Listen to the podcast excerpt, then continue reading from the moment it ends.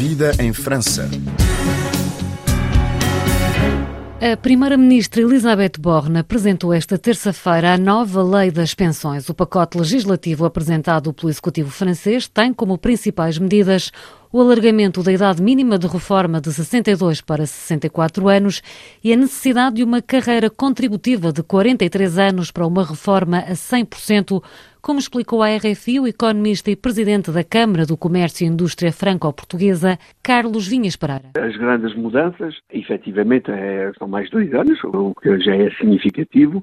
É, esta medida é completada também pelo facto de ter que cotizar mais, ou seja, trazer mais fundos dentro neste fundo de reforma. Houve este, este ano dos 65 passou para 64, para também não ser tão brutal para as pessoas.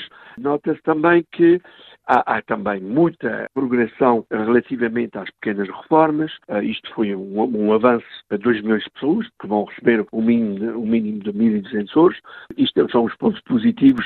São excluídas certas profissões consideradas particularmente árduas. A duração da contribuição para poder beneficiar de uma reforma a 100% será de 43 anos de trabalho a partir de 2027 e não a partir de 2035, como estava previsto até agora. Pois, Estas exceções são suficientes? Normalmente são suficientes para poder equilibrar o regime da reforma. Houve esta passagem de 65 para 64 na reforma, mas com esta contrapartida de chegar mais rapidamente à necessidade de cotizar 43 anos. Isto vai ter um impacto muito importante, aliás, sobretudo para as pessoas que começaram a trabalhar mais cedo. Vai haver com certeza uh, outras negociações e há como você diz, profissões que, que, se pode compreender que os bombeiros ou que a polícia ou que algumas profissões arriscadas deste tipo não sejam obrigados efetivamente a cotizar os tais 43 anos. São aqueles aqueles exceção como os regimes especiais Exatamente, que, que também vão acabar. Desaparecem vão desaparecer mesmo unicamente para as novas contratação. Isto é que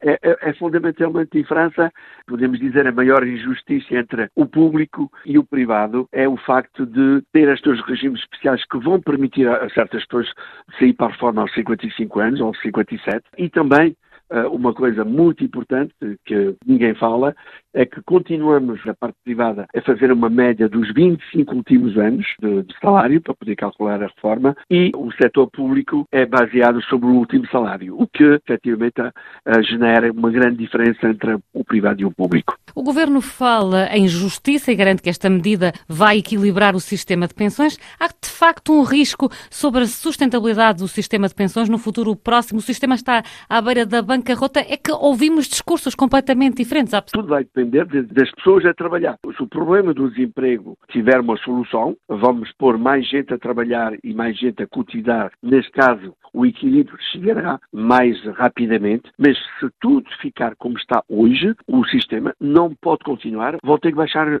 as pensões. Não há outra solução. Eles estão a, a falar do déficit, vamos a falar em, em milhares de milhões de, euros e o, o, regime atual não vai poder sustentar, sobretudo com este desequilíbrio entre as pessoas a entrar na reforma e com com menos pessoas a trabalhar, a cotizar, porque o que importa, efetivamente, são as cotizações. Estamos a falar de um regime bastante simples. É o que, o que entra para pagar o que sai é natural que as pessoas convivem mais tempo, que trabalham mais tempo, é, pelo menos é a filosofia que está atrás da, da reforma. Num mercado de trabalho cada vez mais concorrente e que recruta cada vez mais os jovens, como é que eh, é possível garantir um emprego pleno para pessoas que tenham mais de 50 anos? As pessoas que estiverem a trabalhar, as empresas vão continuar a guardar estas pessoas. Agora, para aqueles que estão à procura de emprego e que não têm ainda direito à reforma, isso é que vai ser, ser o grande problema, é que nada foi pensado neste momento para estas pessoas que ou já estão sem emprego e que pensavam ter a reforma e afinal não vão ter, portanto vão ter que encontrar alguma coisa. E são pessoas que também vão perder o subsídio de emprego porque está limitado a três anos. Elizabeth Borne conta com o apoio dos Les Républicains, a esquerda opõe-se, a extrema-direita igualmente, os sindicatos estão contra esta reforma,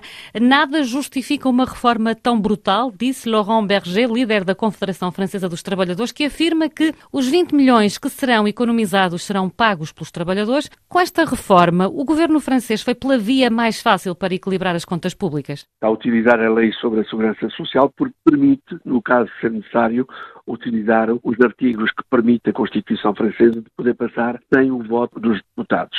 O 49.3. Eu acho que desta vez penso que o tema é tão importante que eles não vão utilizar. Aliás, podemos, já tivemos a observar que basta efetivamente os republicanos votar pela lei para poder passar. Aliás, baixaram de 65 para 64. Foi uh, um pedido que foi feito pelo novo presidente, o Ciotti, dos republicanos, e mais algumas adaptações que fizeram. A reforma passará, penso eu. Não digo que não vai haver contestação na rua, mas passará uh, de uma maneira normal, sem utilizar o 49.3, mas fazendo concessões, efetivamente, aos republicanos.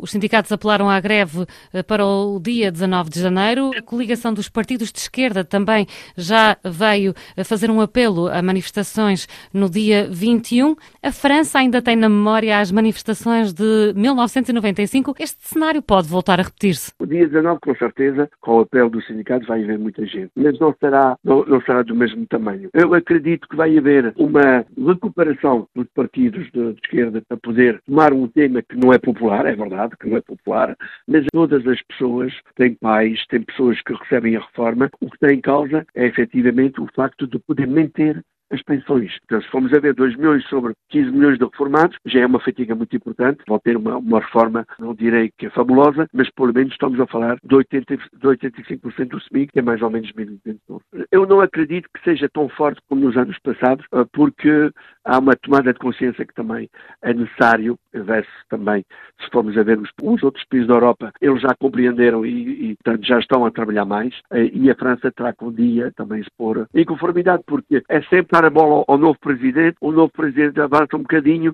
mas não resolve o problema, e este problema, só vamos resolver o problema até 2032. Depois vai haver, com certeza, outra vez um desequilíbrio, vai, efetivamente, vai pôr também o tema de ir à procura de mais gente e de abrir as portas do trabalho em França à, à imigração, novamente, com certeza, como faz a Alemanha neste momento. As explicações do economista e presidente da Câmara do Comércio e Indústria Franco-Portuguesa, Carlos Vinhas Pereira.